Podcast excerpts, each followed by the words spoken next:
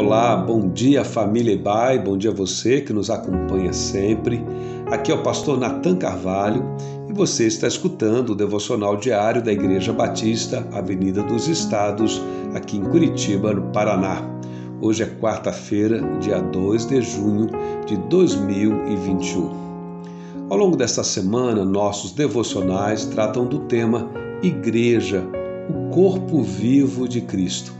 Com isso, estamos fazendo mais uma referência ainda às comemorações do nosso 29 aniversário de organização como igreja, celebrado agora no dia 23 de maio. O texto bíblico de nossa leitura hoje está em 1 Coríntios, capítulo 12, verso 14, que diz: De fato, o corpo não é feito de uma só parte, mas de muitas partes diferentes. Já temos aprendido até aqui que a igreja é o corpo de Cristo e que Cristo é a cabeça da igreja. Isto é, todo o corpo e seus membros devem estar sob seu comando. Mas um corpo não é feito só pela cabeça, mas também por seus membros. E eu sei até que parece algo bobo que eu vou dizer agora. Mas se Cristo é o cabeça, o que é você? O que somos nós neste corpo? Que é a igreja? A resposta geral é óbvia: nós somos membros, somos membros no corpo de Cristo. Mas qual o significado disso? E mais, se Cristo é cabeça, que parte eu sou neste corpo? Eu sou algo do tipo mãos ou pés? Ser membro implica estar ligado ao corpo. Esta é a primeira ideia. Ou, numa linguagem até mais atual, estamos conectados.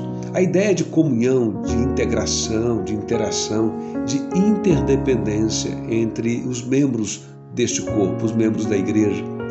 No verso 25 e 26, aqui deste capítulo 12 de 1 Coríntios, Paulo declara: devemos ter cuidado uns com os outros.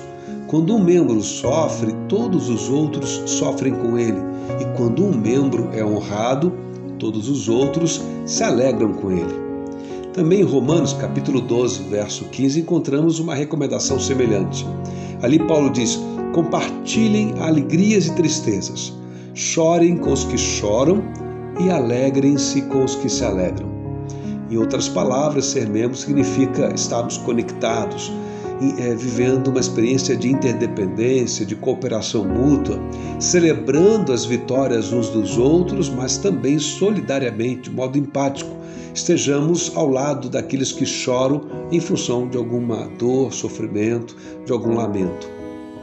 O outro sentido presente na ideia de membros é o de serviço.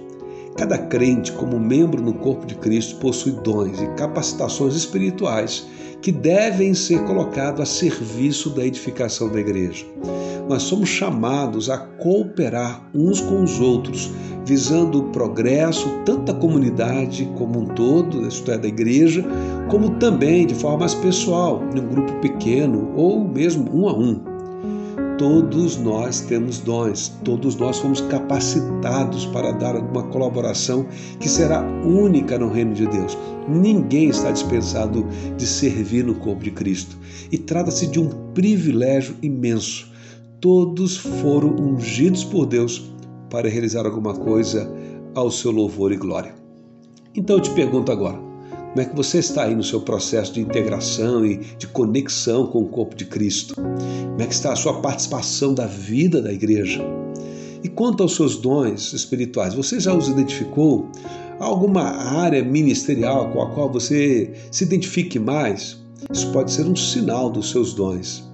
Bem, considere essas coisas em seu coração e permita que o Espírito Santo use sua vida cada vez mais para o louvor e glória de Deus. Desejo a você uma quarta-feira abençoada na presença dele. Graça e paz nos acompanhe nesse dia.